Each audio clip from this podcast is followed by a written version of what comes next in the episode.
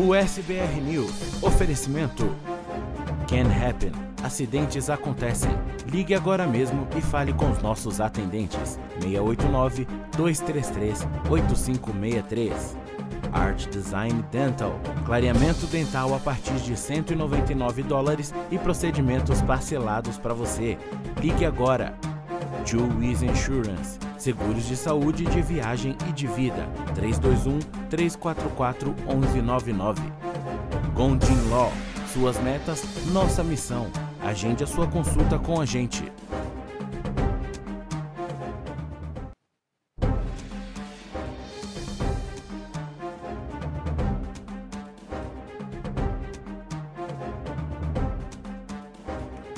Olá, muito boa noite para você, seja muito bem-vindo ao USBR News, ao vivo, direto dos estúdios da USBR TV para você, em qualquer lugar do mundo. Hoje é terça-feira, dia 6 de setembro de 2022. Na edição de hoje você vai ver nove mortos, 47 feridos num final de semana sangrento do Dia do Trabalho aqui nos Estados Unidos. Isso aconteceu em Chicago. Uma professora foi raptada, ela teve o corpo identificado agora em Memphis. O suposto assassino está preso e tem ficha criminal gigantesca. Uma imagem rara de Nossa Senhora de Fátima foi roubada de uma igreja em New Jersey. E o ministro do STF restringiu posse, a posse de, de arma e a compra de munição lá no Brasil. Tudo isso por conta, claro, das eleições que estão chegando. Faltam cinco dias para as eleições. 25 dias só faltando para as eleições.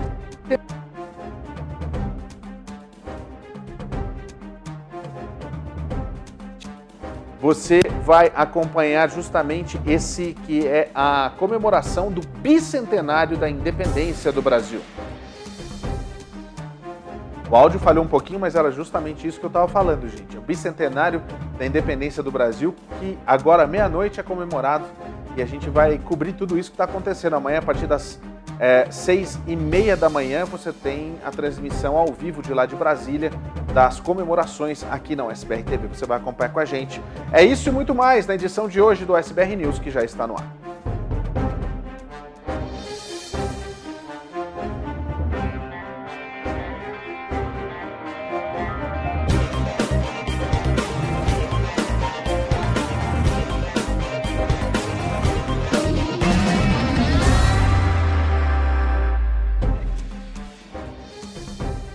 Boa noite para você. Eu sou Paulo Sérgio. A gente está no ar aqui pela USBR TV, três anos no ar desde o dia 2 de setembro de 2019. Seja muito bem-vindo.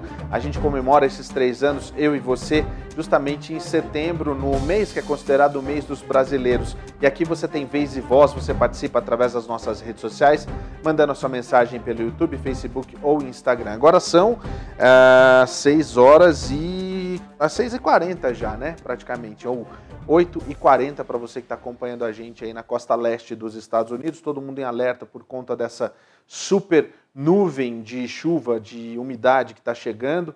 São mais de 50 milhões de pessoas que estão em alerta por conta dessa, desse temporal que vem desde ali do, do até a costa leste, mas quem está aqui na costa oeste não vai sofrer tanto quanto está na costa leste do país. A gente já começa com essa informação para você.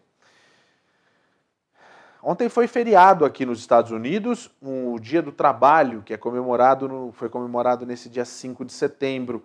Mas em Chicago, nada a comemorar. Foi um dia do trabalho sangrento. A gente tem as informações para você. Pelo menos nove pessoas morreram e outras 47 ficaram feridas em tiroteios na cidade de Chicago no final de semana do Dia do Trabalho. As idades das vítimas variam entre 13 e e 63 anos. No primeiro tiroteio do final de semana, um homem de 24 anos foi baleado várias vezes em West Garfield Park, isso já na noite de sexta-feira. A vítima estava em pé na calçada por volta das seis e meia da tarde, quando dois veículos se aproximaram e vários infratores saíram do carro, efetuaram disparos contra a vítima. Ela foi baleada várias vezes nas costas e morreu no local. Um homem de 41 anos foi baleado enquanto estava em um corredor na noite de sexta em Bridgeport. A vítima sofreu um ferimento de bala na perna e foi transportado para o hospital Stroger em boas condições. Menos de uma hora depois, duas pessoas foram baleadas enquanto estavam em uma garagem em Parkville. Um homem de 42 anos foi baleado no tórax e transportado em estado grave para o hospital Cristo. Um homem de 38 anos foi baleado no joelho e recusou atendimento médico. Um outro homem morreu e outro está gravemente ferido após ser baleado no início de domingo. A gente falou sobre isso ontem, depois da meia-noite. A polícia disse que os homens estavam andando na rua quando discutiram com um desconhecido que sacou uma arma e atirou nas vítimas. Já um outro homem de 37 anos sofreu dois ferimentos de bala no peito e foi transportado pelo Corpo de Bombeiros para o Stroger Hospital em estado crítico. Um homem de 40 anos sofreu um ferimento de bala nas costas e no ombro e foi transportado para o hospital de Northwestern em estado crítico e morreu posteriormente. Ninguém está preso até agora e, como a gente mostrou ontem, os detetives da área 3 estão investigando. Na noite de segunda-feira, dois homens foram baleados dentro de um veículo no McKinley Park. Um homem de 31 anos foi levado para o hospital, é, onde foi declarado morto. O outro homem foi levado para um outro hospital não especificado em condição desconhecida. Isso é só um resumo do que aconteceu no final de semana em Chicago que a gente, na realidade, está é, até chocado com essa quantidade de casos registrados. E isso é só um resumo mesmo, porque a polícia ainda vai fazer um levantamento mais profundo a respeito do que houve lá em Chicago.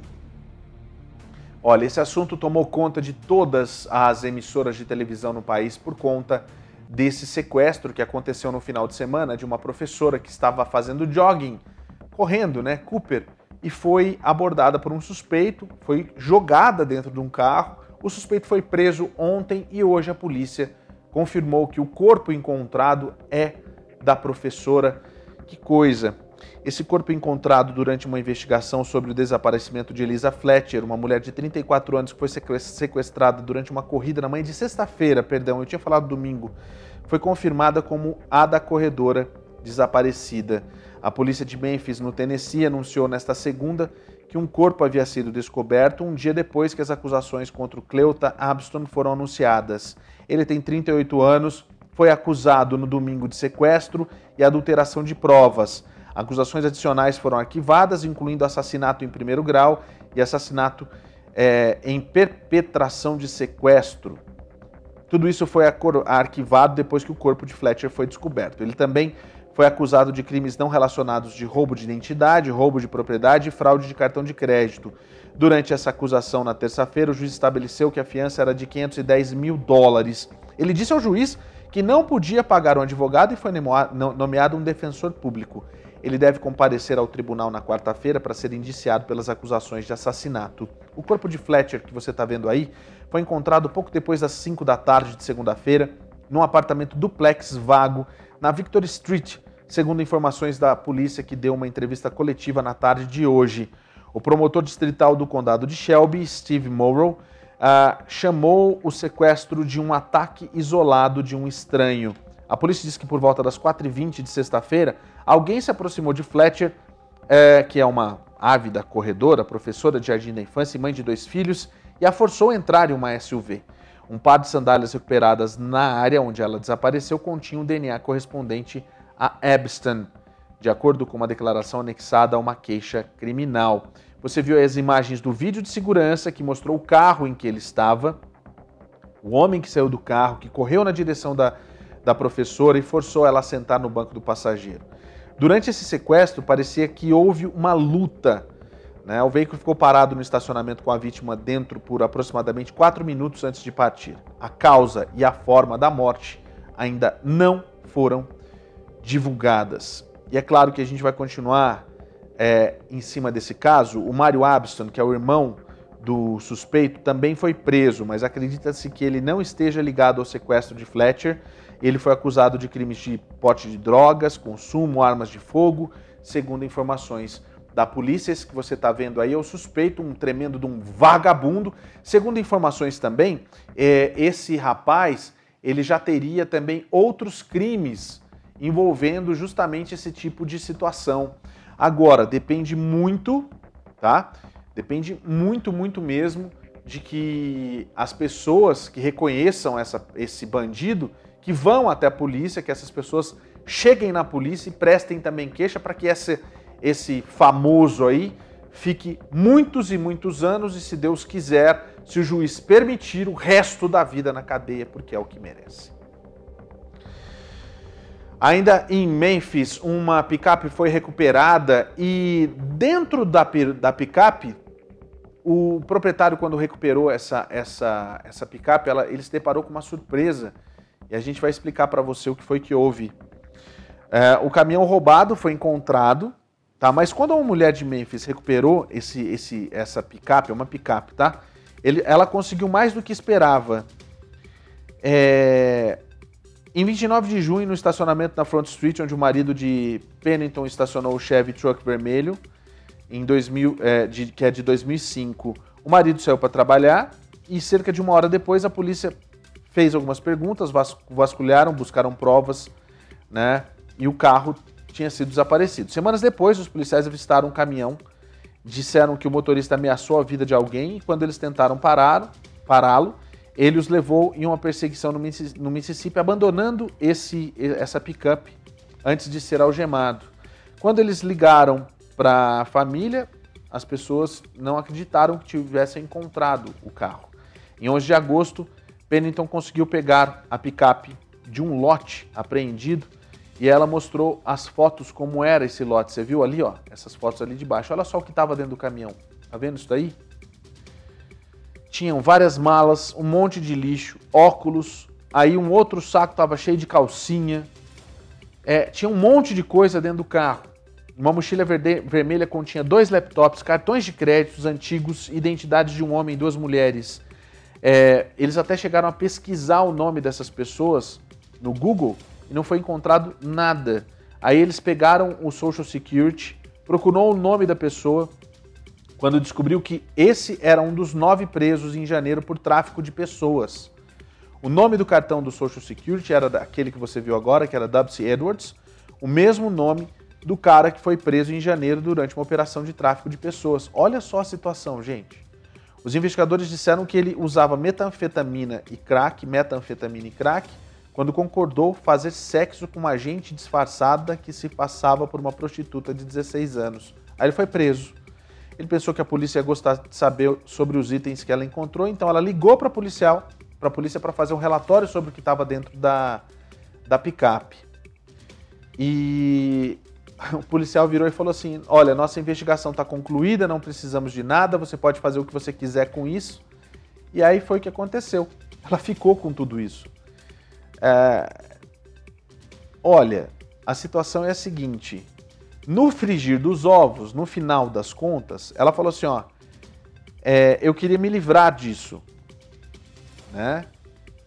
E chamou a polícia novamente. A polícia está olhando de novo tudo isso para ver o que vai fazer com todas essas coisas que foram encontradas dentro dessa caminhonete. O que chama mais atenção nessa situação aí que você estava vendo as imagens comigo é justamente que a picape era de um traficante de pessoas Dentro da picape tinha coisas das pessoas que foram traficadas possivelmente e várias, várias, várias provas de que o cara que já está preso deve ter feito coisas piores ainda, né? Mas a polícia já se deu por satisfeita por ter prendido o rapaz em janeiro, muito tempo depois dessa picape ter sido roubada. E olha só o tempo que, essa, que eles usaram a picape, né? Porque a picape foi roubada em 2019 só agora, né? Não, 2019 não, desculpa.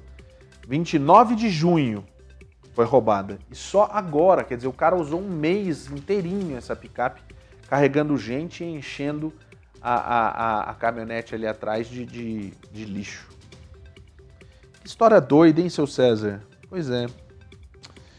Olha, você vai mandando mensagem para mim através das nossas redes sociais, pode mandar mensagem através do Facebook, do YouTube e também no Instagram. A gente está ao vivo, agora são 6 horas e 50 minutos. Hoje, hoje o YouTube, só para falar para você, está entregando mal, está entregando tudo muito ruim. Não sei o que está acontecendo na plataforma, não sei se é porque está chegando a eleição, não sei. Eu sei que o YouTube está ficando ruim demais, vocês precisam ver. nada chega lá no YouTube. Mas você pode entrar lá no nosso, no nosso chat no YouTube, mandar sua mensagem, que daí sua mensagem chega para mim aqui, tá? YouTube, Facebook e também no Instagram. Aliás, tem mensagem aqui já. Deixa eu aproveitar para ler aqui, ó. Magda Honorato. Boa noite, Paulo. Deus abençoe você. É, que Deus traga mais e mais bênção para vocês. Obrigado, obrigado mesmo, Magda. Marcela Ferrinha, que prazer que é fazer parte desse canal tão maravilhoso. Você viu você lá no comecinho, Marcela? Naquele texto, que foi o texto dos três anos que a gente leu aqui no dia 2 de setembro. E aí agora vocês vão ver esse, esse videozinho rodando na nossa, na nossa programação. Tony Almeida, parabéns a todos. Obrigado, Tony, obrigado. Marcela, lá de Denver, parabéns, Paulo, equipe, vocês fazem a diferença na comunidade brasileira. Obrigado, USBR TV. Obrigado você, Marcela, que está aqui com a gente sempre. É, e a Kelly Terra, eita, que já está começando o meu jornal mais lindo, o USBR News, com você, Paulo Sérgio. Que lindo e gato que você está hoje. Obrigado, viu, Kelly? Você é suspeita para falar sobre isso, porque você sempre fala que eu estou bonito. O dia que eu aparecer feio aqui, quero ver se você vai falar que eu estou feio. Alexander Pires dos Santos, parabéns pela conquista, Paulo Sérgio, equipe, obrigado, Alexander. É, e a Brazilian Flavors do Márcio, obrigado, Márcio, pela sua audiência, você que está aqui sempre com a gente. Até que enfim consegui ver seu programa ao vivo, sempre assisto a gravação quando eu dou banho no meu filho Christopher. Aliás, moleque bonito esse aí, hein? Você também, você tem. Você, é, daqui a pouco aparece mais um, que ele não consegue parar. O Márcio ele não consegue parar, é um atrás do outro, é escadinha. Parabéns para você também, viu, Márcio? Obrigado pela audiência, sempre parceiraço, esteve com a gente no começo do nosso, como sponsor, inclusive, esteve com a gente como, logo no começo do, do nosso projeto e está aqui a gente se abraçando sempre que, quando precisa. Obrigado mesmo. Brazilian Flavors é um lugar incrível para quem é, quer né, as coisas do Brasil. Você encontra tudo lá, aqui em Murray. Bem bacana mesmo. Agora, 6h53, Olha só, a gente vai para Filadélfia. A polícia prendeu um suspeito de um tiroteio depois de uma breve perseguição que aconteceu. Olha só a confusão que aconteceu aí nessa situação, hein? A polícia da Filadélfia fez várias prisões depois que tiros foram ouvidos no centro da cidade na noite de domingo. Isso aconteceu por volta das 5 e meia da tarde, né, comecinho da noite, perto do Fashion District, Uh, esse vídeo que você viu aí mostra as pessoas correndo da área enquanto os policiais perseguem um suspeito. De acordo com a comissária de polícia Daniele Outlaw, cinco jovens foram presos. É, detalhe, né? Bem, bem comissária de polícia, né? Daniele Outlaw, Daniele fora da lei, é o nome dela em português. Aqueles que tomaram parte em comportamento violento serão presos. Os nossos moradores e visitantes não serão intimidados é, e nossos oficiais não serão dissuadidos. A polícia ainda investiga o motivo do tiroteio. Não houve feridos, mas olha só que situação mais horrorosa, né? Domingão lá na Filadélfia e aí rola esse tipo de situação. A gente volta aqui para Memphis. Memphis está rendendo hoje, hein? Vamos combinar? Memphis está mandando demais aqui a quantidade de coisas. A gente tem uma mulher que foi acusada de atirar e matar o quê? Só para saber, uma pessoa foi isso? É, matou um homem. O Jeremy Key foi morto por essa mulher que você está vendo aí. É isso mesmo? Pera aí. Uma mulher foi acusada de ligação com tiroteio mortal em Hialeah. Os policiais... Ah, isso aqui é, é Hialeah, é isso mesmo. Só que lá em Memphis, tá? Os policiais estavam no local do tiroteio, no bloco 4200 da Nemni, pouco depois da meia-noite dessa segunda-feira. Né? Teve muito policial ali na área do tiroteio. A polícia disse que a vítima, posteriormente identificada como Jeremy Key, foi, morreu no local. Um homem que mora ao lado disse que não ouviu nenhum tiro, mas foi informado que a vítima foi encontrada dentro de casa, no chão da cozinha. A polícia disse que Kendra Applewhite é, seria a pessoa responsável pelo tiroteio. Os vizinhos disseram que um homem e uma mulher moravam na casa, junto com duas crianças pequenas. Aquela foto era da vítima, tá? As crianças não estavam em casa no momento do tiroteio. Apple White foi é, a maçã branca, né? Apple White foi acusado, acusada de assassinato em segundo grau e está sendo, sendo mantido sob fiança de 150 mil dólares. Ela deve comparecer ao tribunal, né? E foi hoje a audiência dela de custódia. Você está vendo aí? É a mulher mesmo, tá? Essa daí é, é, a mulher que foi acusada de assassinato em segundo, em segundo grau é, você está vendo aí, lá em Memphis. Só para falar, Hialeah é uma cidade que é um, é um, nome de cidade muito comum, então tem em vários lugares, tá? Hialeah é muito, muito, muito, é tipo, é tipo Orange County, é tipo, como é que chama a cidade dos Simpsons mesmo? Alguém me ajuda? Springfield. Springfield tem várias, tanto que o, o, o quem criou os Simpsons escolheu Springfield porque tem várias e a cidade dos Simpsons representaria é, as muitas cidades americanas, né? Essa aqui é a história. Então, Hialeah é a mesma situação, tá? Vamos seguir aqui, a gente vai para Columbus, em Ohio, para trazer mais uma notícia para você nessa nossa cobertura policial. Presta bem atenção. Aconteceu um tiroteio dentro de um restaurante, um homem acabou morrendo.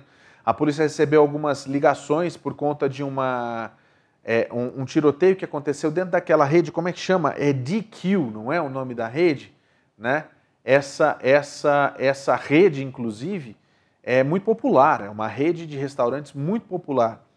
Esse aconteceu o seguinte: um homem morreu após ser baleado no, do lado de fora, não foi dentro do restaurante, de um Dairy Queen. É esse aí, DQ. Todo mundo conhece essa rede aí, né?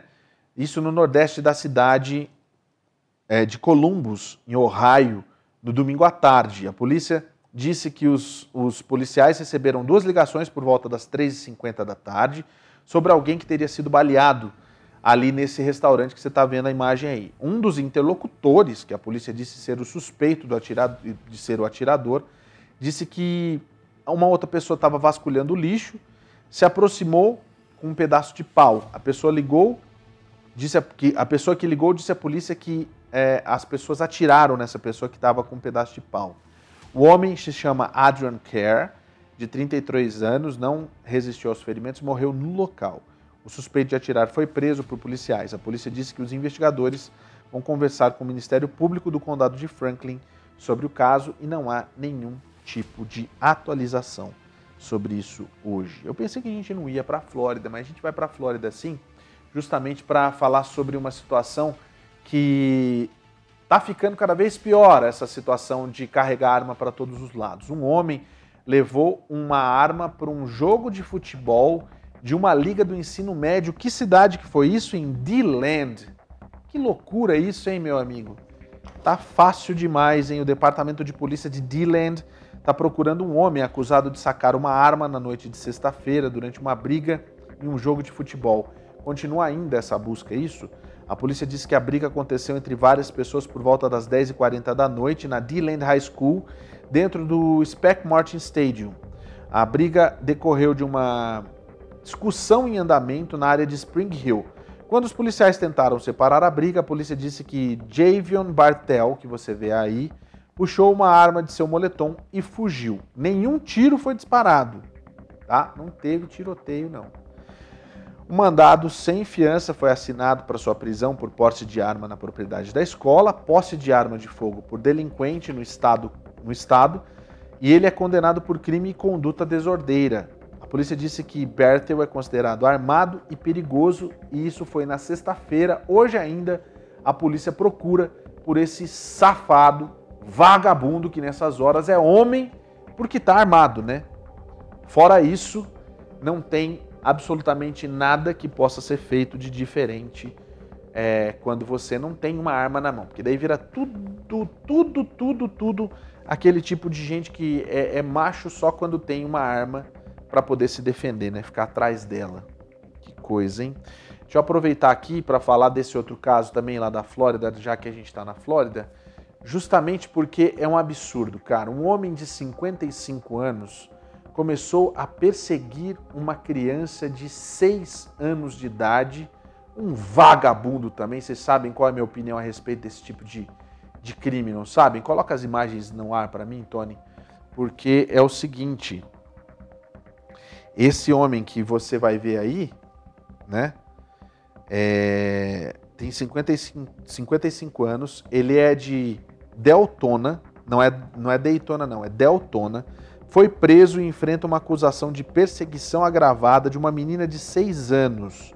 Os policiais do gabinete do xerife do condado de Volusia disseram que Mark Greenberg, que você viu aí, foi preso no sábado depois que os detetives tiveram um mandato de mandado de prisão quando o pai e o vizinho da menina relataram um longo padrão de comportamento de assédio contra ela e outras pessoas. Nos últimos oito meses, o gabinete do xerife disse que seguiu uma série de reclamações de cerca de uma dúzia de testemunhas, que incluem pelo menos 11 incidentes, você viu aí na sua tela. De acordo com o relatório do incidente, o escritório do xerife disse que esse, esse homem aí assediou vizinhos, gritou com eles e seus filhos com megafone e passou por sua casa enquanto gravava crianças em seu telefone doente, né, meu amigo? Vamos combinar?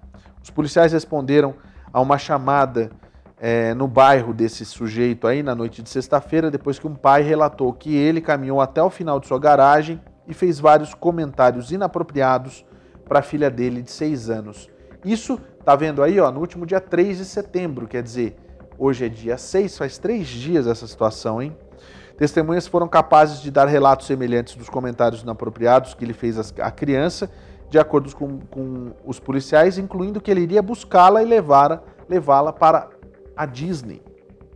O gabinete do xerife diz que o pai da criança falou para os policiais que os comentários estão ficando cada vez piores e mais frequentes e que deixaram a filha com medo de sair de casa. Também foi relatado que esse homem estacionou do lado de fora da casa da avó da menina de 6 anos e tirou fotos. A casa fica num outro bairro, é, como ele nunca foi convidado para casa e não tinha motivos para saber onde a avó morava, a família acreditava que ele seguiu essa garota até lá. Quando os oficiais tentaram falar com Greenberg na noite de sexta-feira, você viu aí, ele se recusou a responder, dizendo que falaria outro dia. Os oficiais retornaram com o mandado no sábado e agora ele está preso. Eu não entendo esses. Eu não entendo, verdadeiramente, eu não entendo, sabe o quê? Por que, que eles prendem a pessoa um cara que está claramente, está hum, muito claro que se trata de um abusador, que se trata de alguém que não merece estar solto, eles me colocam 5 mil dólares de fiança. Vocês já viram que lá na Flórida eles sempre fazem essas, esse tipo de coisa, essas, essas maluquices assim?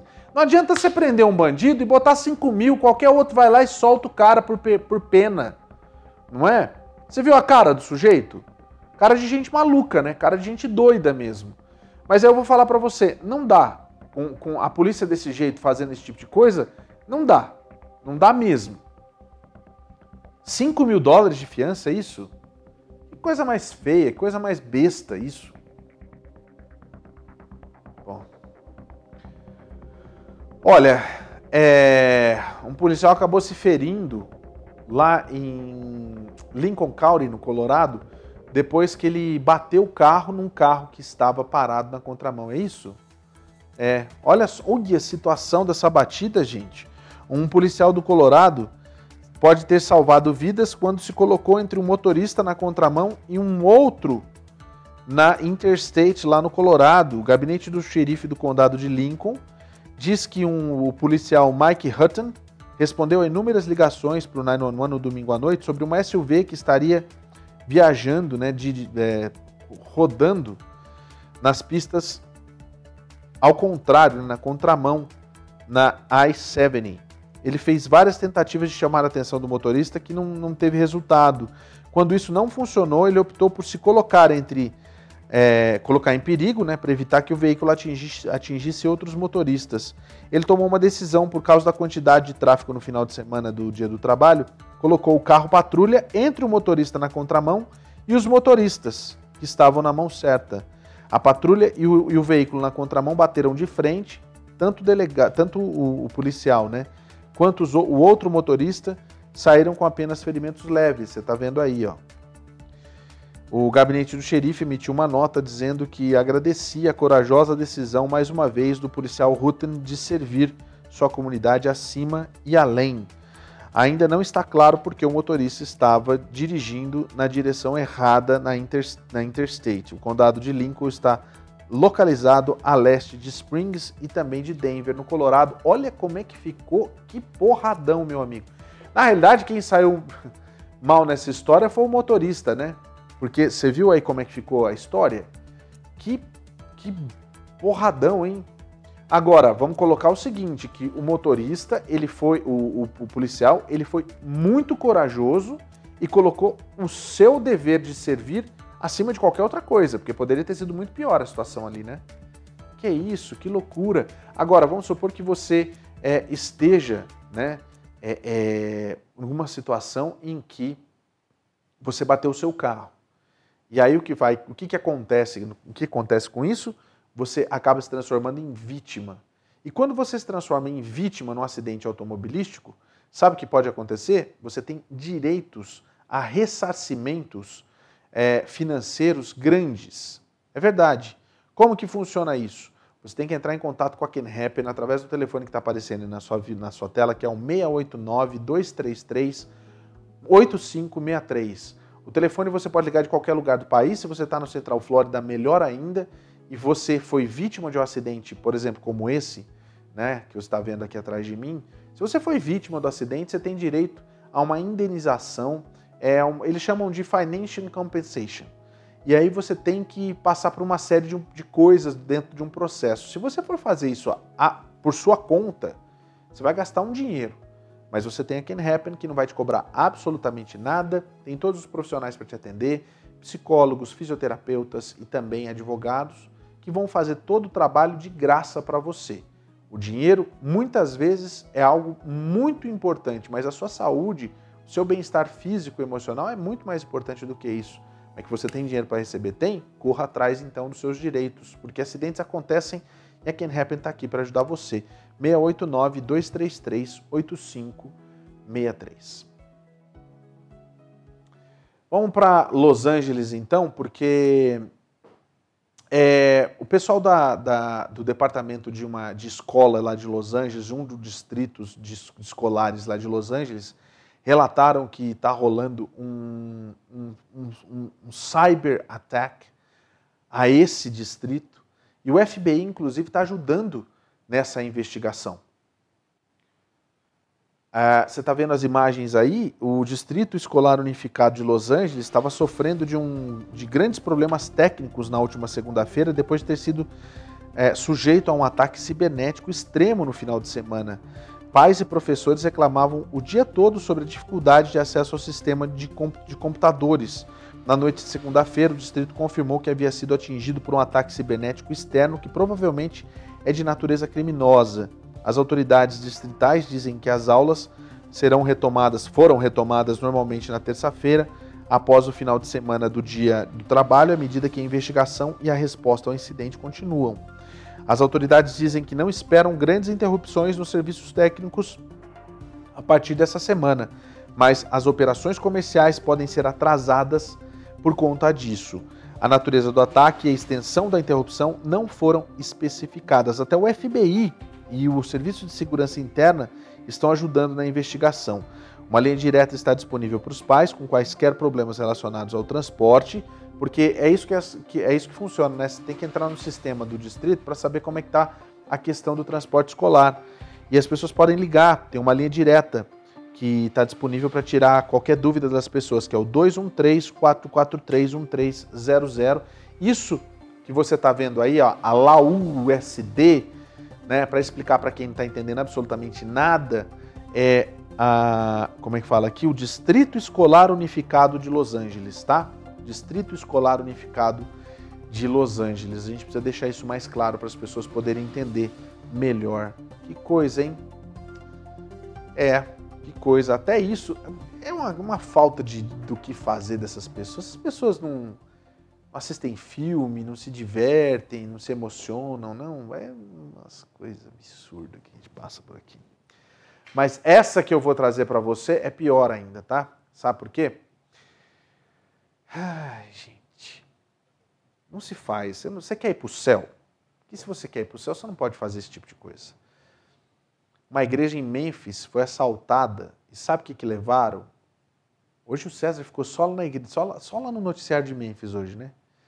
É, roubaram o ar-condicionado da. Você está vendo? Tá, hoje estava fazendo 102 aqui, está fazendo 99 agora. Imagina lá em Memphis, no Tennessee, calorão, e o cara vai e me rouba ar-condicionado, meu.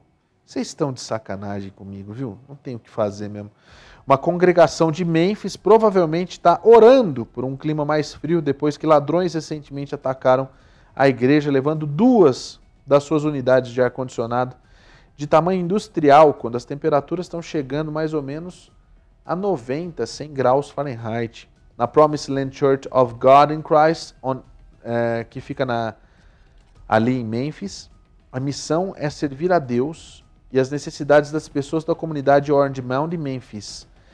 O que acontece é o seguinte, ó, a primeira dama Linda Williams da cidade diz que as necessidades da comunidade são grandes. Nós vimos a primeira, primeira dama, na realidade, da igreja, né? Porque tem o reverendo Carl E. Williams. Aí a primeira dama fez questão de dizer o seguinte, ó. Nós vimos em nossa comunidade que há pessoas famintas e sem teto no bairro. E há tantas pessoas que precisam de ajuda, mas é o seguinte: já faz uma semana que a igreja está precisando de ajuda. Os ladrões não foram lá orar, mas atacaram a igreja, roubando dois aparelhos de ar-condicionado daqueles gigantes, sabe? Apesar disso, o pastor e a primeira-dama dizem que estão ainda mais comprometidos em continuar o trabalho de Deus na comunidade de Orange Mount. É, e dizem que sabem que a ajuda né, vem justamente da comunidade, porque eles ajudam a comunidade e ajudam o povo. O pastor Williams disse que acredita que custará vários milhares de dólares para comprar e instalar as unidades de forma correta. Você viu, viu aí nessa imagem que nessa imagem aí é, não é aquele que você tem na sua casa não, amigo, que fica do lado de fora, aquele quadradão não é aqueles, é, são aqueles imensos, muito grandes mesmo, que parecem uns armários lá, né? Que loucura isso, meu amigo. Até isso agora os caras estão roubando. No Brasil se rouba fio de cobre, aqui os caras roubam ar-condicionado. Meu Deus, não tem mais o que fazer não. É com o calor que tá, né? Deve, ter, deve ser inclusive para uso próprio, se for brincar. Mas não vai pro céu não, viu? Não pensa você que vai pro céu, porque não vai pro céu não. Agora, Meu, uma, isso lá em New Jersey agora, também uma igreja lá em New Jersey teve um roubo bastante inusitado. Roubaram uma imagem muito rara de Nossa Senhora de Fátima. O Tony tem as imagens dessa, de, de, de lá da igreja. Aí o padre falando. A estátua de Nossa Senhora de Fátima em Santo André Apóstolo, que fica no Camden County, lá em New Jersey, é apenas uma das quatro que existem no mundo os líderes da igreja e a polícia local estão procurando por um homem que foi visto na câmera roubando a estátua de 3,5 pés do altar da igreja na semana passada. É uma estátua grande, cara. Tem três pés, é uma estátua grande. Estátua grande. Líderes de uma igreja católica de New Jersey estão pedindo a devolução dessa estátua rara, que eles dizem ter sido roubada do altar da capela na semana passada. Olha o homem, é um senhor, meu. É um senhor. O, o monsenhor que aparece ali, o Louis Marucci, pastor de Santo André Apóstolo no condado de Camden, disse que a estátua de Nossa Senhora foi roubada por um homem por volta das 4 horas da tarde na última terça. O cara sai e não tá nem aí, meu. Olha isso. Ele sai olhando para a cara da, da, da, da Nossa Senhora, meu. Não, vocês estão dizendo. Não, é não, não faz isso comigo. O Departamento de Polícia de Gibbsboro confirmou que está procurando por um homem que foi visto nesse, nesses vídeos de, nesse vídeo de vigilância entrando furtivamente na igreja, levando a estátua, a estátua como, se, como se fosse. Ah, meu Deus. O suspeito desconhecido é visto em vídeo emergindo da floresta e espiando a igreja através de uma janela. Ele então entra na capela, garante que Tá tudo tranquilo, pega a estátua e sai por uma porta lateral. O Monsenhor Maruti acredita que o ladrão já esteve na igreja antes e pode ser uma pessoa da cidade mesmo. É, eles não saem pela porta em que entraram, então obviamente conheciam a paróquia e a igreja. É incompreensível que alguém realmente o tire de seu lugar, é o lugar de entronização. A estátua de Nossa Senhora de Fátima de Santo André Apóstolo é uma das quatro existentes no mundo, como eu falei antes e representa uma conexão única e poderosa com Jesus, segundo a fé católica. A igreja planejou uma estátua para ser a frente e o centro do evento de oração durante todo o dia desta quinta-feira, em homenagem ao aniversário da bem-aventurada Virgem Maria. Foi apresentada uma queixa, né, porque se um crime intencional é um pecado, precisa ser punido, segundo o Monsenhor Maruti. Eu estou apenas rezando para que seja devolvido antes de quinta e, né, se alguém souber onde essa pessoa mora. O cara sai numa, numa nice ali, super de boa, velho. Ele abri, eu, eu também imaginei que ele ia abrir a porta com a cabeça da santa, mas ele pensou duas vezes, né?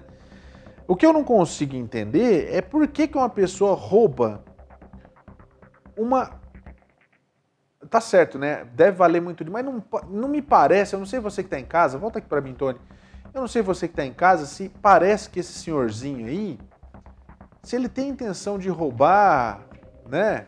É, é, é, ou se é um, é um, né, um, um ladrão de relíquias, igual o Red Notice, né? Se é um, um. Como é que chama o ator lá mesmo? Ryan Reynolds, da vida, que rouba, né? E o The Rock também, e a Gal Gadot. É isso que chama dela? Gal Gadot. Ela é israelense, isso mesmo. Obrigado, Tony. Que loucura isso, nunca tinha visto desse jeito não, viu? Que loucura, hein? Ficou sem ir no Rock in Rio, ninguém quer você, né? É, entendedores entenderão. Ah, Jesus, manda sua mensagem aí para mim, que a gente está aqui justamente para receber a sua mensagem. O que, que você acha dessa, desse roubo, dessa, dessa imagem aí? Olha, agora são 7 horas e 16 minutos para quem está aqui em Utah, 9 e 16 para você que está aí na região é, de, da costa leste dos Estados Unidos. Está chegando uma, uma nuvem chuvosa absurda, 50 milhões de pessoas estão avisadas das chuvas torrenciais que estão chegando nessa área, então fica aí o aviso para você. Então fique em casa, fica com a gente depois do SBR News hoje tem tá servido com uma pizza maravilhosa com a massa feita à mão. Olha, vou dizer, hoje eu estou falando, tô aguando assim, eu queria muito que tivesse, se desse para pegar na televisão, né? Ai, Jesus. Ó, Marcela, vai ter que fazer de novo porque aquela pizza aquele dia, meu, e tá lindo. O programa tá com a cor maravilhosa, muito bem cuidado, o editor maravilhoso, Camilo, que fez também, com áudio lindo, cuidado pelo, pelo Joab, as imagens incríveis que eu mesmo fiz. Tá maravilhoso. Emelina Klug. Boa noite, galera. Boa noite, Emelina. Tudo bem com você? Obrigado pela mensagem, tá? Marcela Ferrinha falando aqui, ó. DQ, Dairy Queen. Isso mesmo. É, foi lá que aconteceu aquele incidente, um tiroteio do lado de fora. Kelly Terra Aviadora, meu Deus do céu, a mulher meteu chumbo no homem. Foi isso que aconteceu mesmo e ela foi presa, viu? Kelly Terra. Obrigado aí pelos comentários de vocês. É só mandar em uma das nossas, das nossas é, redes sociais, tá? Já que a gente está falando de Deus, já que a gente está falando, né, é, de... Ah, tá fechado. Então vou ficar aqui já que a gente está falando de Deus, né, gente está falando disso, o, o Papa Francisco, isso, o Papa Francisco, ele beatificou o João Paulo I, é isso mesmo? Vamos acompanhar. Uma cerimônia foi realizada neste domingo na Praça de São Pedro, no Vaticano, para beatificar João Paulo I, o último Papa italiano até hoje. Albino Luciani, que adotou o nome de João Paulo quando foi eleito Papa em agosto de 1978, era uma figura popular e próxima dos paroquianos. Ele morreu de ataque cardíaco apenas 33 dias e 6 horas depois de ser eleito, aos 65 anos.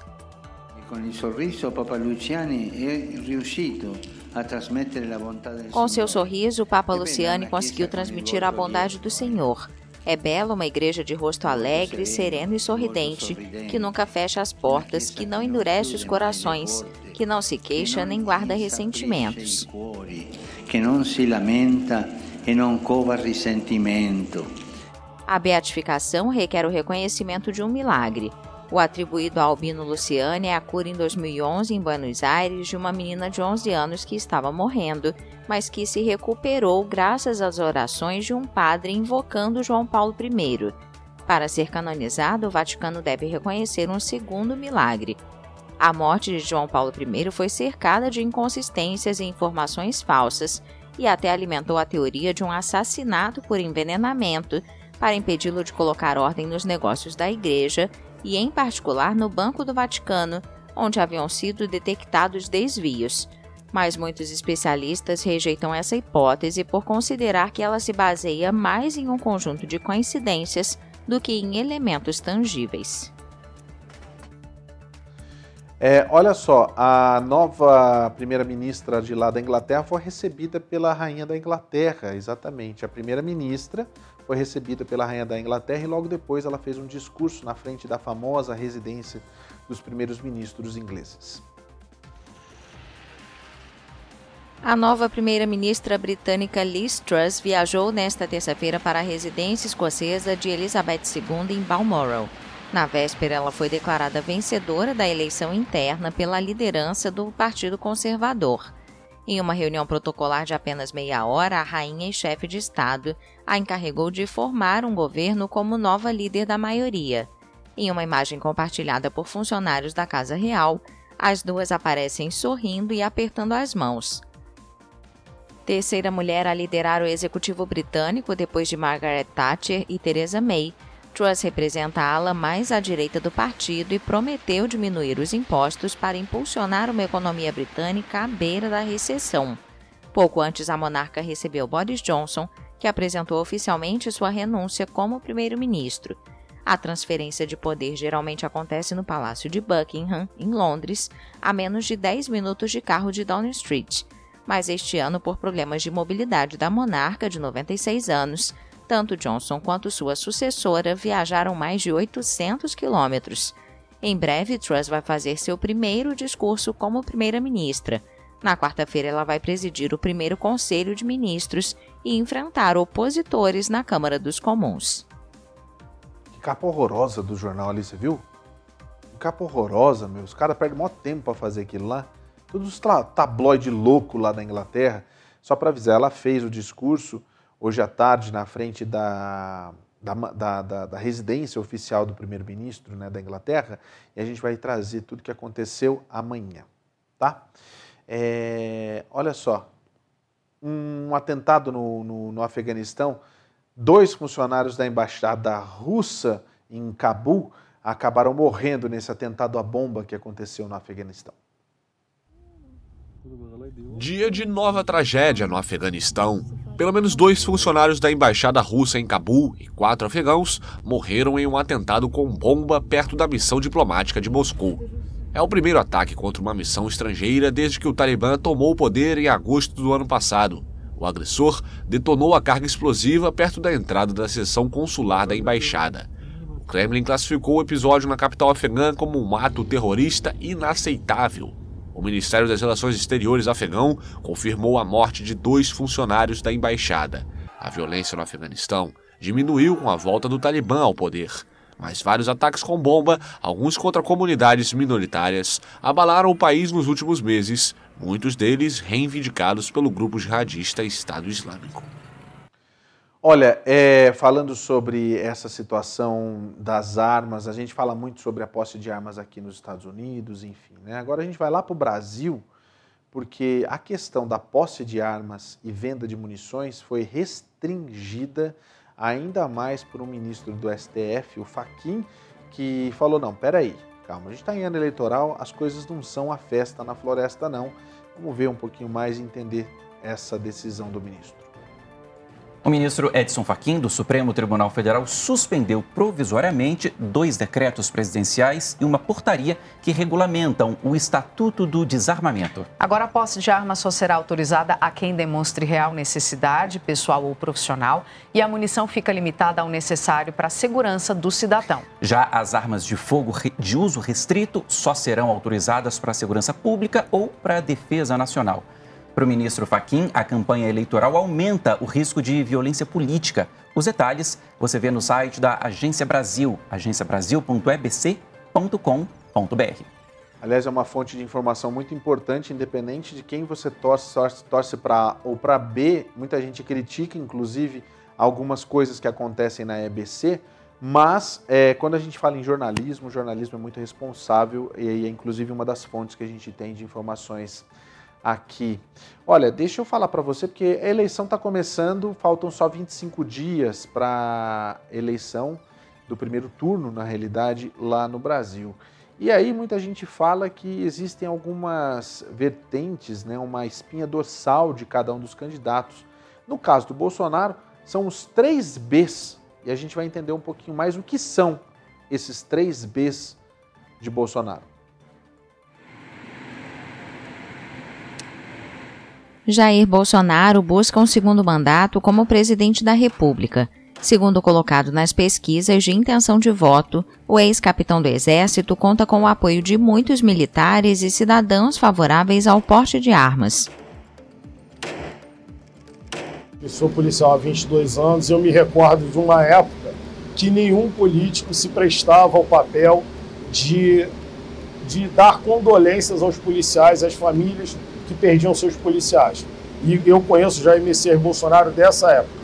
Era um simples deputado federal, mas que ia nos sepultamentos dos nossos colegas, prestava homenagem, ou seja, reconhecia o policial como um cidadão. Eli Tuzalém vive no Rio de Janeiro e se define como pai de família, conservador, pró-armas e terror da esquerda.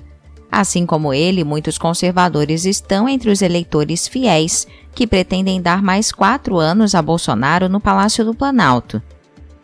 A professora de matemática aposentada Marisa diz rezar todos os dias pelo nosso Brasil, pelo presidente que Deus vai escolher.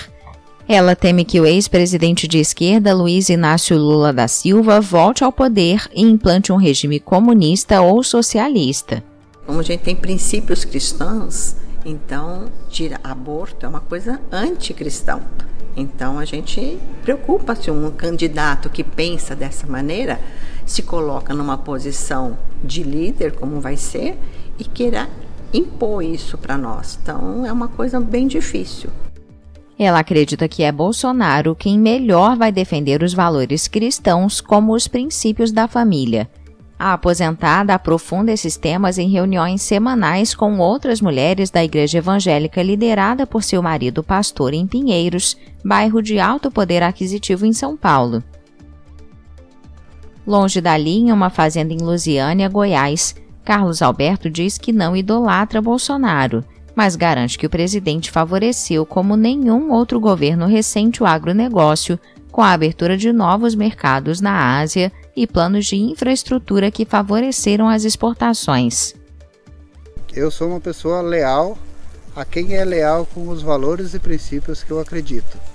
E o nosso presidente ele tem esses valores morais e ele sabe valorizar tanto o pobre quanto o rico. Então, eu, por isso que eu acho que ele é merecedor de ter é, mais quatro anos para poder concluir os trabalhos que ele se propôs a fazer no país.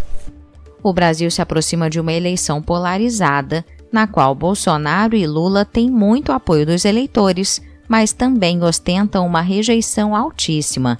Em menos de um mês, os brasileiros vão às urnas no primeiro turno para definir qual caminho o país vai seguir nos próximos quatro anos. Então, é, enfim, eu não vou nem comentar, mas a gente pode ver, inclusive, que são é, pessoas bem diferentes e ao mesmo tempo muito parecidas, né, que votam no presidente Jair Bolsonaro. Enquanto isso, o presidente, o ex-presidente Luiz Inácio Lula da Silva se reuniu é, com empresários para tratar sobre essa questão. Na realidade, desculpa, gente, deixa eu começar de novo. O, o ex-presidente Luiz Inácio Lula da Silva se reuniu com o presidente da Bolívia para poder discutir sobre a aproximação comercial e também sobre a Amazônia. O candidato do PT à presidência, Luiz Inácio Lula da Silva, se reuniu com o presidente da Bolívia, Luiz Arce. O encontro ocorreu nesta segunda-feira em São Paulo. O candidato do PT ao governo de São Paulo, Fernando Haddad, e o ex-ministro das Relações Exteriores, Celso Amorim, também participaram da reunião. Os dois discutiram a integração da Bolívia ao Mercosul, além da aproximação comercial dos países latino-americanos. Segundo Celso Amorim, outro assunto debatido na reunião foi o desenvolvimento sustentável da floresta amazônica. E a gente vai continuar é, trazendo para vocês sempre as informações da eleição lá no Brasil, claro. E tudo que acontece vai começar a se intensificar ainda mais aqui no nosso jornal. Em breve vocês vão ver que vai começar também uma edição do SBR News mais cedo, para quem. É, mais cedo não, à tarde, né, em outro horário, na realidade. A gente vai divulgar aqui o horário certinho para você poder acompanhar também as notícias daqui dos Estados Unidos. E claro que você vai ter a chance é, sempre de acompanhar também todos os nossos parceiros. Né? Você viu aí que muitas vezes a gente vê uma pessoa e quando ela dá aquele sorrisão, é aquele cartão de visita que chega para a gente, sabe? Muitas vezes o mais importante da vida é a gente sorrir com nenhum tipo de vergonha, né? Muita gente tem vergonha, ri assim, aquele sorriso amarelo, aquela coisa meio, ai, será? Porque está com os dentes tudo estranho, né? No fim das contas, o que você tem que fazer é fazer um tratamento odontológico de primeira. Mas não vai lá para o Brasil, não. No fim das contas, o barato sai caro.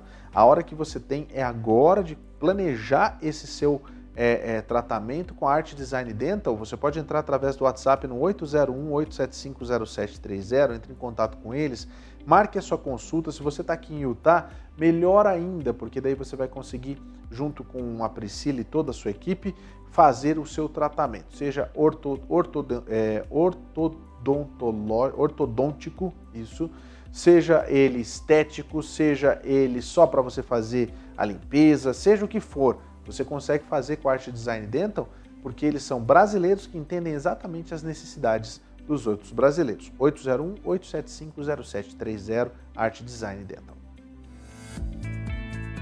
Acabou aquela história de ir para o Brasil para fazer tratamento odontológico. Agora você tem a chance de fazer aqui mesmo, nos Estados Unidos. Tratamentos ortodônticos, implantes e estética é na Art Design Dental. Dentistas licenciados que falam a sua língua e com toda atenção ao seu bem-estar na hora dos procedimentos. Faça uma avaliação para tratamentos com aparelhos convencionais ou invisíveis, implantes, além de botox e fillers. Ligue agora mesmo e marque uma consulta. 801-8750-730. Art Design Dental. Porque ir para o Brasil cuidar dos seus dentes é coisa do passado.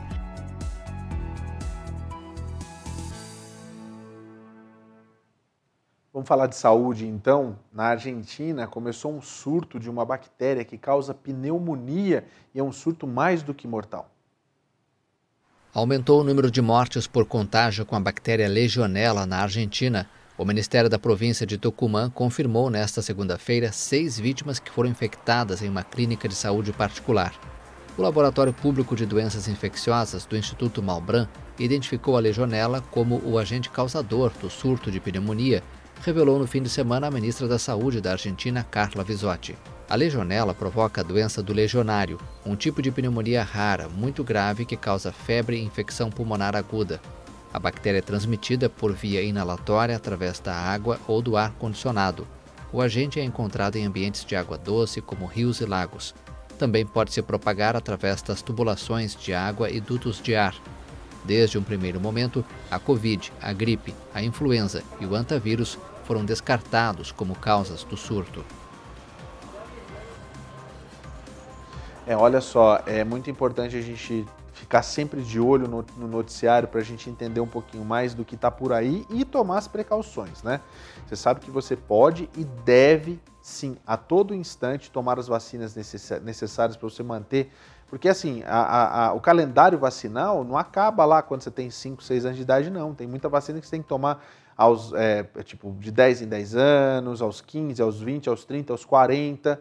Né? E não esquecer de fazer também aqueles exames obrigatórios para quem passou dos 45, tem que fazer é, a colonoscopia, tem que fazer aqueles exames para saber se você tem câncer é, é, no reto, inclusive, que é muito, muito mais comum do que você imagina. As mulheres fazendo mamografia e assim por diante. Então, ficar sempre de olho para cuidar bem da sua saúde. Só uma coisa que eu queria falar rapidinho também, falando da saúde dos animais, tá? É, naquela situação que a gente falou ontem sobre os pets que foram envenenados, o número de cães mortos podem ultrapassar 40 até agora. A gente, é, a gente vai, inclusive, buscar mais informações a respeito disso para poder falar para você e trazer o que foi que aconteceu por conta dessa intoxicação desses cães. Claro que a gente já sabe o motivo, né? mas imagina, já são 40 bichinhos que morreram intoxicados por conta dessa situação aí, desse petisco. Tem que tomar cuidado também, né?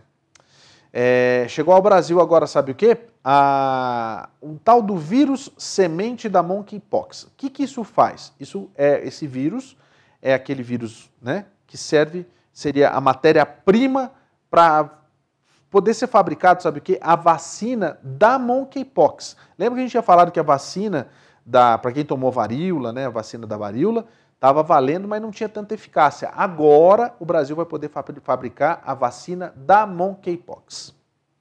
A Universidade Federal de Minas Gerais recebeu hoje dos Estados Unidos o vírus semente para iniciar o desenvolvimento de uma vacina contra a varíola dos macacos. O secretário de Pesquisa e Informação Científica do Ministério da Ciência e Tecnologia falou sobre a importância da iniciativa nós estamos trazendo uma segurança para o Brasil, uma certa independência. Caso haja necessidade, as empresas não possam vender as vacinas, nós temos a, a célula semente aqui e podemos produzir em território nacional em boas práticas aqui no CT Vacinas, a partir do CT Vacinas, em cooperação com outras instituições, por exemplo, Biomanguinhos e a Fiocruz.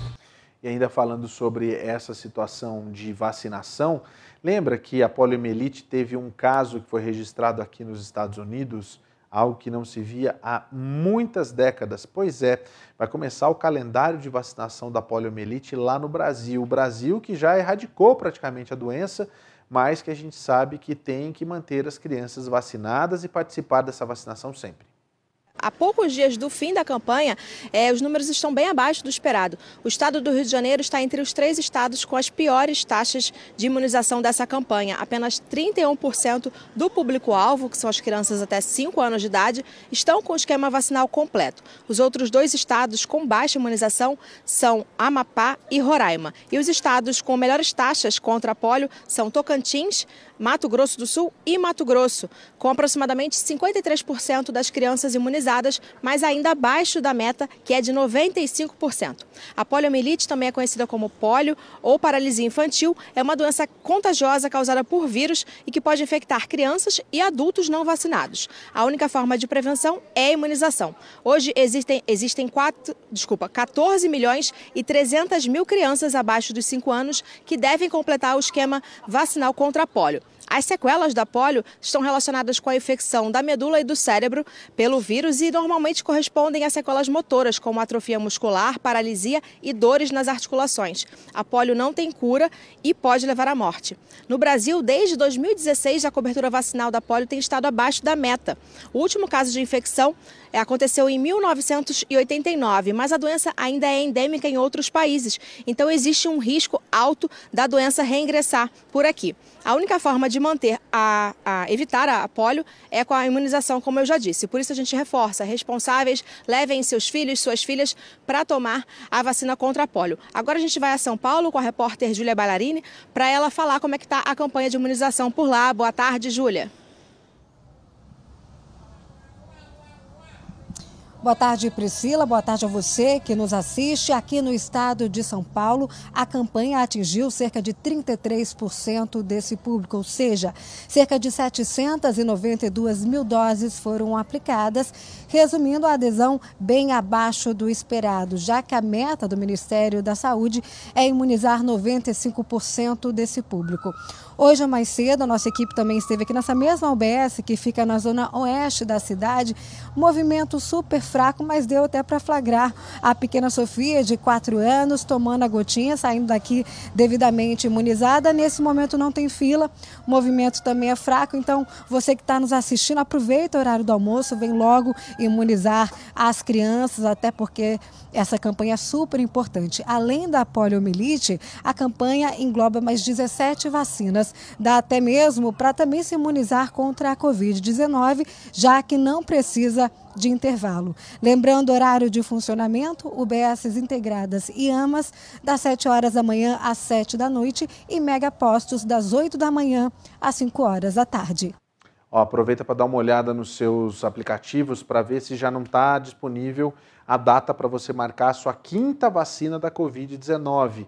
Ali ela está falando para você que vai levar a sua criança para ser imunizada contra a poliomielite, já aproveitar também fazer a imunização das crianças contra a Covid-19. E no Brasil ainda não está disponível a quinta dose, mas logo, logo vai estar e você pode completar o seu calendário. É aquilo que eu falo para você que está em casa, que é, a, a Covid-19 nada mais é do que aquela é, é, é a vacina da gripe que a gente tem que tomar todos os anos. E ela vai mudando, essa vacina vai mudando. Agora, essa vacina, da, a, a quinta dose praticamente que a gente vai tomar, que seria a primeira praticamente, a, na realidade a segunda desse ano, né? É, você vai tomar para Omicron, que é essa variante que está por aí. Então aproveite. Tira da sua cabeça essa história de jacaré, de que você vai pegar outras doenças com a vacina, que isso não existe. Tem que se imunizar sim. Se você quer viver bem e tranquilo, é só ir atrás da vacina. Agora, se você quer viver bem e tranquilo de verdade, você precisa ter um plano de saúde então eu vou falar para você entrar em contato pelo WhatsApp com a Easy Insurance. É muito fácil, é muito tranquilo. Manda a palavra USBR TV para 321 344 1199. É o telefone da Easy para você que precisa de um plano de saúde para você ou para sua família. Você vai começar o atendimento eletrônico e logo depois as meninas vão é, chegar até você para fechar o seu perfil e saber exatamente como é que a Easy pode ajudar você. De qualquer lugar do país, você pode lugar. Você pode mandar sua mensagem pelo WhatsApp 321 344 1199. Paulo, eu estou no Brasil. Pode entrar em contato com eles porque você pode fazer o seu seguro de viagem. Se você já tem plano de saúde, você pode fazer um seguro de vida, que é muito importante também e que pode inclusive ajudar você no seu negócio ou ainda numa situação que você não tem condições de continuar trabalhando, você vai ficar sem ganhar dinheiro? Não pode, né? Você precisa garantir o seu e da sua família. Não precisa morrer para ter acesso ao prêmio do seguro de vida, gente. Isso é uma coisa que não existe. Tem, né? Mas não é só isso que é necessário, não. Você pode ficar, de repente, de uma maneira que você não tem como trabalhar por um período de tempo só, você tem acesso ao seu prêmio do seu seguro de vida. Entre em contato com a Twizy, tire todas as suas dúvidas, é simples, é fácil, é tranquilo. É, o SBR TV é a mensagem para 321 344 1199. É tão fácil você ter o seu plano de saúde, seu seguro de viagem e seu seguro de vida que está aí a Twizy para ajudar você. Vai começar daqui a pouco o enrollment para o Obamacare, vai abrir a janela de novo. Então fique ligado, a gente vai falar mais a respeito disso nos próximos dias, tá? Swiss Insurance. Eu tenho falado, tenho falado desde o começo do programa sobre essa questão dessa super é, nuvem né, de umidade que está chegando, mas Dallas passou por uma situação de tempestade absurda. A gente tem as imagens, coloca no ar para mim aí, Tony, vamos lá. Olha a situação que ficou Dallas, no Texas, depois dessa tempestade gigante. Muitos texanos do norte né, passaram o feriado do dia do trabalho se recuperando das fortes tempestades que, que atingiram a cidade no domingo. No geral, a maioria dos danos e quedas de energia foi relatada no condado de Dallas. No pico da tempestade, mais de 110 mil pessoas ficaram sem energia elétrica, mas as tempestades também afetaram o condado de Collin levando a relatos de galhos de árvores, árvores caídos, como você vê aí, em, em partes de Richardson e Garland. O juiz do condado de Dallas, Clay Jenkins, disse que é, as equipes estavam trabalhando para restaurar o serviço para cerca de 30 mil clientes, é, cerca de 28 mil dos quais estão na cidade de Dallas. Às quatro da tarde, esse número já caiu para pouco mais de 13 mil clientes. O serviço do americano aqui é muito rápido né, para restabelecer energia, isso é simplesmente incrível. Em Dallas, a maré alta foi relatada em partes de Uptown e Old East Dallas, no domingo em vários locais que foram inundados, é, com quantidades recordes, inclusive. As tempestades causaram danos ao exterior de um edifício, fazendo com que tijolos caíssem sobre um carro estacionado. Um morador Royal, é, do Royal Lane Condominium afirmou que o dano ocorreu quando um raio atingiu o lado leste do prédio.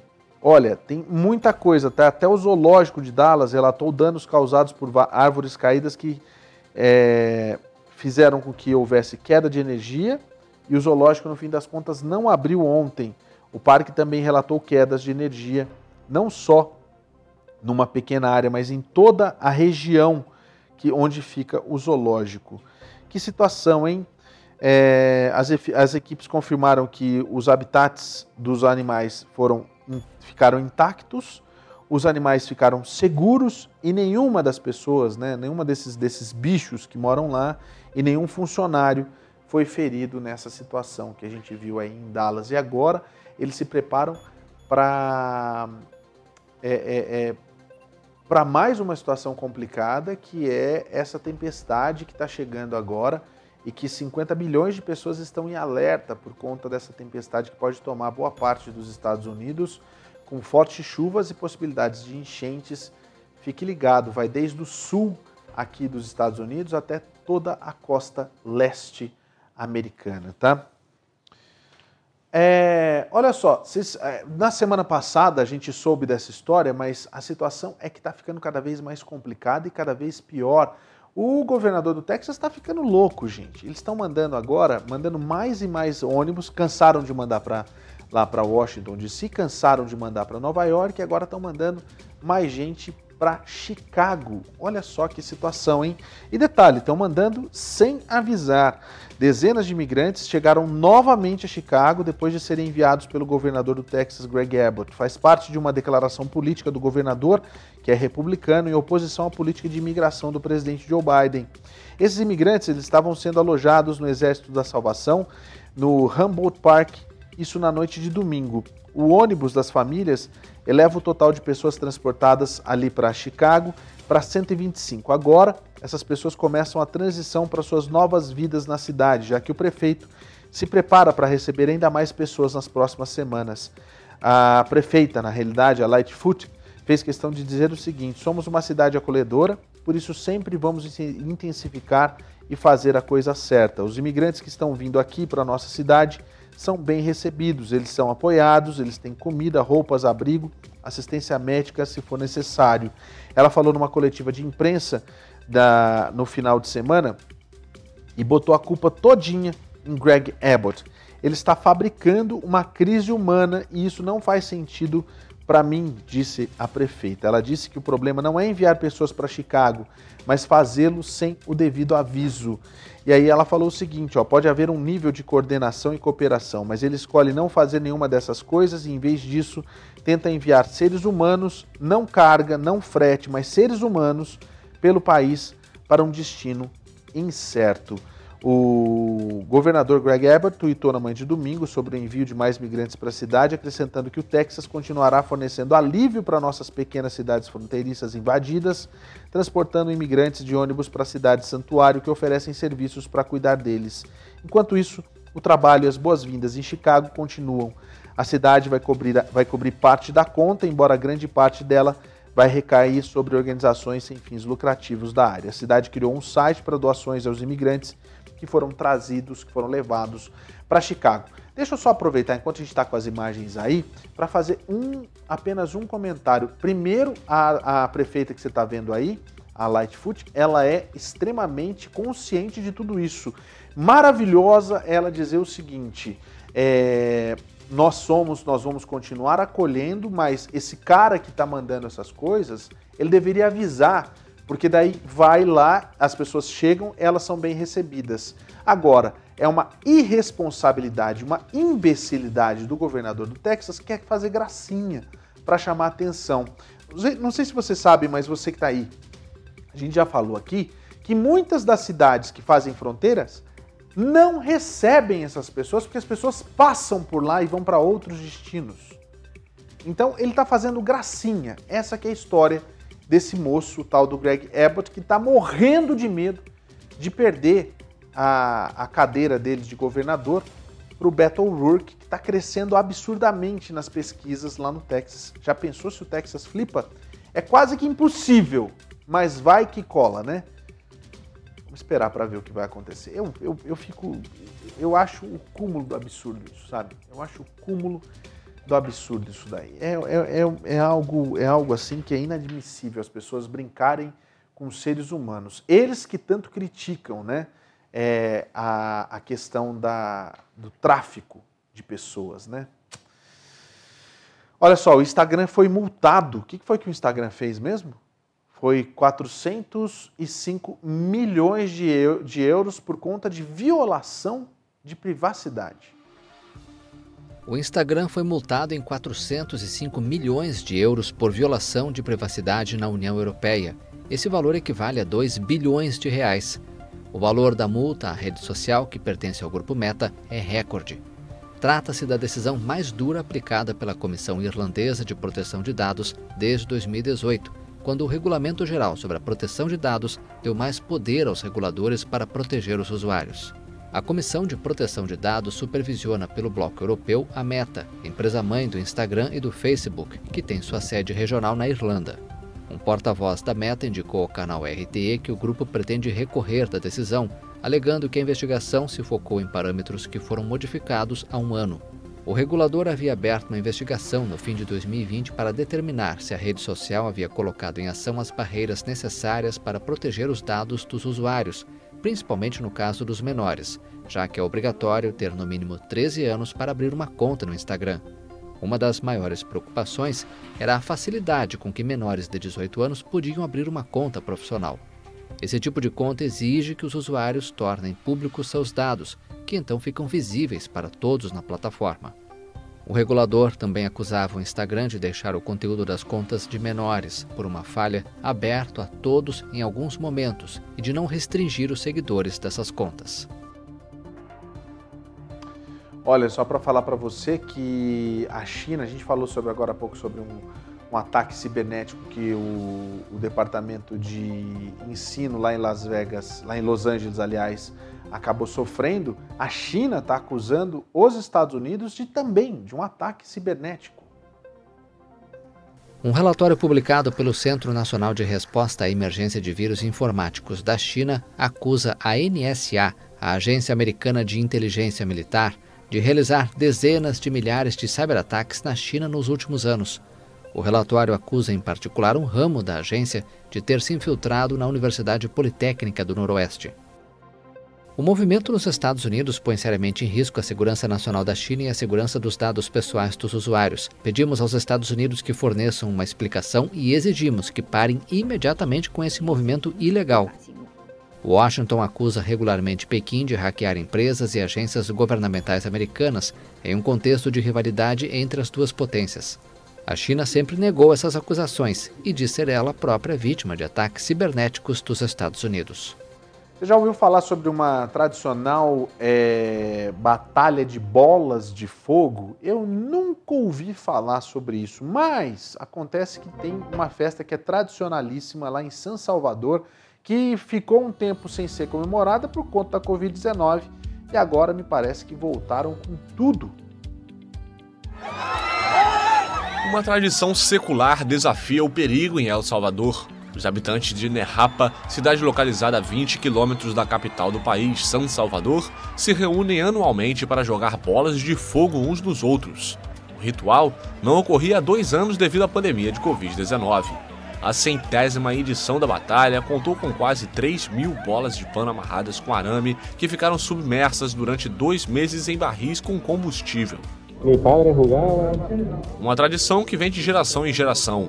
Meu pai participava e eu e meus três irmãos estamos aqui. A tradição passa porque é do povo. Estou muito animado porque paramos por dois anos devido à pandemia e agora vejo que há mais gente porque todos ficaram com vontade de jogar. Acho que há mais pessoas. A batalha é conhecida como a recordação. De acordo com a tradição, o festival lembra as pedras em chamas que surgiram com uma violenta erupção do vulcão São Salvador em 1658. De acordo com os historiadores, o fenômeno desencadeou a fuga dos habitantes do antigo povoado de Nijapa. Na fuga, muitos só conseguiram levar uma pequena imagem de madeira de São Jerônimo Doutor. Por isso, todo dia 31 de agosto, há celebrações em homenagem ao santo padroeiro, a quem o povo agradece por ter parado a erupção do vulcão.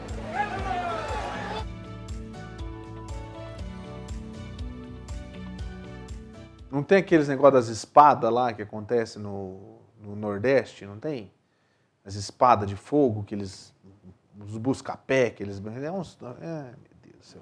Mas vamos respeitar a cultura do povo, não é? É igual, é, tem a tomatina, né? A tomatina é. é agora, até aquela do, do, do, do, Tem a tomatina, tem a história do, do, dos touros lá, que eles soltam os boi lá na, na Espanha, que lá é uma loucura também. Mas enfim, é a cultura do povo. Né? Tem o carnaval também, né? Aquele bando. O carnaval é legal. O carnaval é bacana. Ó, deixa eu só falar uma coisa. Daqui a pouco, tá faltando pouco aí, gente. Ó, já vai dar 9 horas da noite aqui, é meia-noite no Brasil. E aí vai começar um show de luzes, um show de fogos para comemorar o bicentenário da independência do Brasil. Olha que bonito isso. Mas, além disso tudo, sabe o que foi que aconteceu? Vai acontecer também o, a inauguração, finalmente, depois de nove anos, do Museu do Ipiranga. Diz que está maravilhoso o lugar. Vamos ver? uma super obra. Um dos museus mais antigos vai se tornar um dos mais modernos do país. Mais de 7 mil metros quadrados instalados, 450 pessoas trabalhando simultaneamente. O imponente Museu Paulista contou com investimento público e privado de 211 milhões de reais e dobrou de tamanho. Agora conta com uma área subterrânea e terá capacidade de receber ao todo 12 exposições. Mais de 3.500 peças do acervo passaram por restauração, um projeto desafiador. Essa escada foi todinha desmontada, degrau por degrau, pedra por pedra. Ela é em granito maciço, foi toda desmontada, onde cada pedra teve que voltar para o seu lugar. Mesma coisa aconteceu com 1.800 metros quadrados de soalho de madeira, onde taco por taco foi identificado, nomeado, titulado, desmontado, foi para o restauro e voltou para ser montado no exato lugar do qual saiu. O projeto ele consiste numa ampliação, que é um, um edifício novo, que não aparece na paisagem, é, porque ele é escavado em frente ao edifício antigo. Tudo isso tecnicamente foi bastante trabalhoso e demandou é, enfim, a contribuição de um conjunto enorme de profissionais para que isso pudesse ser feito da melhor maneira. O charmoso Jardim Francês também está de cara nova.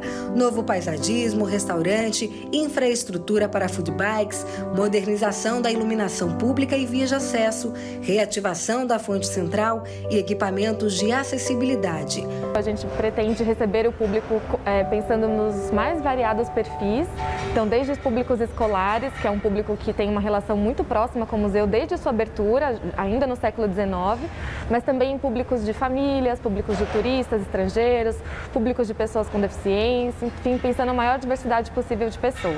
Inaugurado em 1895, é o museu público mais antigo de São Paulo e um dos espaços culturais mais importantes do estado. O acervo do museu inclui mais de 450 mil itens e documentos. A pintura Independência ou Morte de Pedro Américo também foi restaurada com novas tecnologias para garantir a fidelidade da obra. O quadro que retrata a independência do Brasil está aqui no Salão Nobre, que inclusive foi feito para ele, desde a inauguração e nunca mais saiu. É a maior obra de todo o acervo. A primeira exposição, após a reabertura, já tem tema: a independência do Brasil.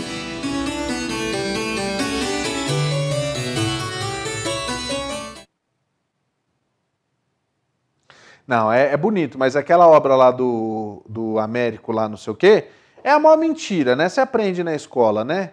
Que na realidade não tem nada de bonito. Quem assistiu lá o. Teve aquela minissérie da Globo lá, Deus nos acuda, é isso? Não, Deus nos acuda é novela.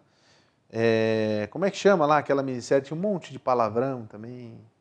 A, é, quinta, como é que é? Quinto dos Infernos, exatamente. Ali você entendia um pouquinho mais do que era o Império aqui no Brasil. Mas parabéns, o Brasil está chegando a 200 anos de independência. A gente vai transmitir amanhã, o 7 de setembro, de Brasília. Tá? A gente não vai mostrar o 7 de setembro do, de, de, do Rio de Janeiro, não. Vai ser o 7 de setembro de Brasília, a partir das 4 e meia da manhã para quem está aqui em Utah, 6 e meia da manhã para quem está na costa leste dos Estados Unidos. Né? Isso, claro, a gente traz para você porque a gente vai mostrar aquilo que a TV Brasil vai estar exibindo e a gente traz para você aqui é, que quer ver um pouquinho mais, né? Isso é bem legal. Olha só, deixa eu só aproveitar para ler aqui rapidinho. Eu tenho umas mensagens aqui, ó. Sueli Jacomelli Maldonado tá dando boa noite. Boa noite, Sueli, obrigado, viu? A Kelly Terra também tá mandando aqui. Eita, eita que tem muita sal, multa salgada no Instagram e também ataque cyber eu, hein, Paulo? Eu fico feliz porque ela mostra que ela está assistindo mesmo, né? Que ela assiste inteirinho. Obrigado, viu, Kelly, pela audiência aí também. E a Marcela Ferrinha, que ela fala o seguinte: ó, o jornal está cada vez com mais, está com cada vez mais qualidade. O SBR TV será a nova Globo Internacional. Não, a gente vai ser a USBR TV, a gente vai ser melhor do que a Globo Internacional, pode ter certeza. Mas você entendeu, né? Claro, né? Tipo isso. É, quem? Quem entendeu? Ah, claro que eu entendi. Lógico que entendi. Obrigado. Ó, só para lembrar você que a Marcela Ferrinha está chegando agora aqui na USBR TV com um programa que é melhor do que qualquer outro programa de culinária dessa emissora, né? O programa dela tá servido, tá chegando aí com uma receita de pizza incrível para você. Eu já tô com água na boca. Já vamos comer pizza? Vamos? Então vamos. Você fica aí para comer a sua também. Aproveita para fazer, tá? Tá servido, tá no ar, tá começando agora. Obrigado, boa noite. Amanhã a gente tá de volta a partir das 8h30 da noite com Marcelo Gondim para tirar suas dúvidas de imigração. Valeu, gente. Boa noite. Tchau.